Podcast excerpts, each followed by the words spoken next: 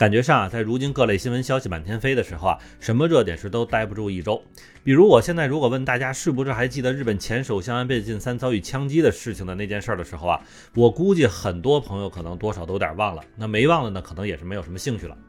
但是这件事情的后续问题可是在日本一直都没停下，那就是安倍晋三之后要举行国葬，那到底是怎么回事儿？那其实到今天为止啊，这件事情都还是日本民间争论的一个问题啊。甚至就在前段时间，日本十几个地区的自治体政府都收到了恐吓信，要求不能给安倍晋三举行国葬。而就是在这个大背景下，不同领域的专家、政客以及民间组织都站出来表达自己的立场。但是说实在的哈，在这些立场之中，除了作为日本政党的自民党自己之外，其他组织对这件事情的反对声音都大过了支持。另外，就在八月初的时候，东京律师协会的会长也专门撰写了一篇文章，从法律以及对日本社会的影响上做出了十分详细的说明，并且要求日本政府尽快撤回给安倍晋三举行国葬的这一决定。嗨，正在收听节目的家人们，如果你喜欢下站是东京，请一定要点赞、订阅、转发哟。欢迎大家回来，我是在站台等你的八尾。那实际上，安倍晋三被老百姓反对这件事儿，我多少还是从那个政府收到恐吓邮件的事情知道的。虽然这件事情在咱们之前的节目里也提到过啊，但是并没有太细的去说为什么大家会反对国葬这件事儿。当时就是因为安倍晋三遭遇枪击不治身亡之后啊，日本上下也是被这个事儿惊着了哈，不知道该怎么办。再加上作为日本在任时间最长的一届首相，多少还是有点群众以及自民党内的基础的。然后呢，就是作为如今执政党的自民党以及现任首相安田文雄呢，也是秉承了这个死者为大的态度哈，干脆就把能用上的待遇全都用上了。什么追授最高奖章啊、国葬啊这些能想到的就全都给上了哈。但是就当公布了国葬这件事儿之后，就开始有一些日本吃瓜群众们幡然醒悟了，说等会儿哈，你为啥给他举办国葬？那办国葬的钱谁出？等等之类的问题呢，就开始在网上发酵。特别是不少网友都在短暂的对安倍遭遇枪击感到震惊之后，回过味儿来哈，说不对啊，安倍晋三在任上这工资也没有怎么增加，但是税可是妥妥的涨了不少。那对于之前涨税什么的，咱就算了哈，但是再花我们的税金去办这个国。葬这个事儿，那可就绝对不答应了。那也正是因为上面这些原因哈，对于给安倍晋三办国葬这件事情的支持态度就变得一边倒了。根据日本媒体在七月份的一份民调显示啊，日本国内不支持办国葬的人占的是百分之七十二点二，而持支持态度的人呢，则只有百分之二十三点一，并且呢，在这其中反对的一方的理由就是没有必要给安倍晋三神格化，正常去评价就好了。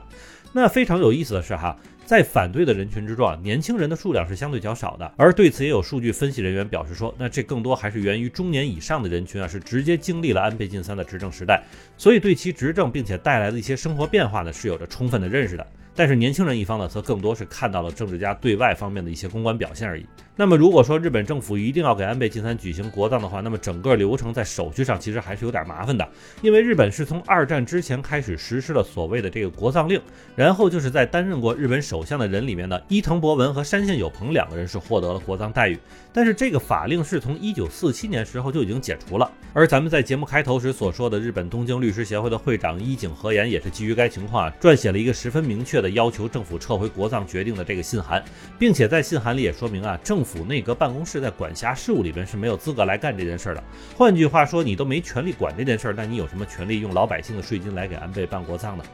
不过这件事情也真的是有例外哈，那就是在一九四七年之后，确实也有一位日本首相叫做吉田茂，是获得了这个日本国葬待遇。那再之后就是一九八九年的这个昭和天皇的葬礼了。所以严格说啊，现在的日本国家法律里边是根本就没有国葬这件事儿了，并且适用于国葬的标准也是很不明确。但至少有一个问题是存在的，如果想要办国葬，那就需要是那种对日本有着特殊贡献的人。所以安倍晋三的问题就是在这个特殊贡献上有着不少争议。那总不能说涨了消费税这件事儿是非常了不起的吧？那再加上日本国葬这件事情其实是非常费钱的，因为根据近几年的一些日本国内的大规模官方葬礼的花费来看呢，基本上花费都是接近一亿日元，那就是约合六百多万人民币的支出。并且据说呢，在一九六七年十月时，给这个日本当时的首相吉田茂在举办国葬的时候呢，整个流程是非常的没意思。无论是悼词还是参加人员的仪式，那全都是机械且流程化的。而当时接近五个小时的表面文章，一直在被不少老百姓认为是非常无聊的一个过程。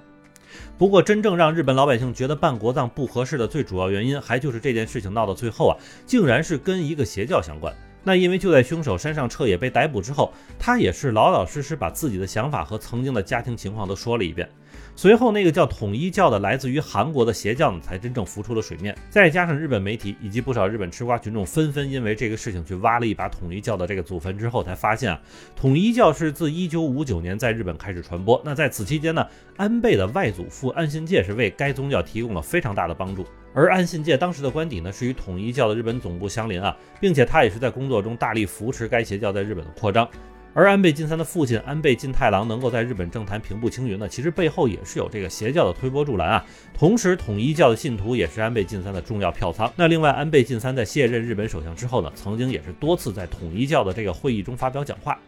所以在知道了这些事情之后啊，不少日本民众也是觉得，虽然被枪击身亡真的是很可怜，但是行凶者自己曾经的过往遭遇呢，似乎也是和安倍家族有着脱不开的关系啊。毕竟和曾经日本历史上那些因为政见不同而被刺杀的首相不一样的是，在刺杀安倍的过程之中，山上彻也可是没有喊出任何一句政治口号，并且在之后对他的调查中显示啊，刺杀安倍晋三基本上就是出于他个人对于邪教的愤怒。那到现在为止啊，如果从一个新闻热点的角度上来看的话，其实安倍晋三被枪击的事情就早已经过去了。但也正像是一些评论家所讲的那样，安倍晋三之前的一些政治决策和随后将在九月二十七日时举办的国葬呢，可能将会是撕裂日本社会的一个导火索吧。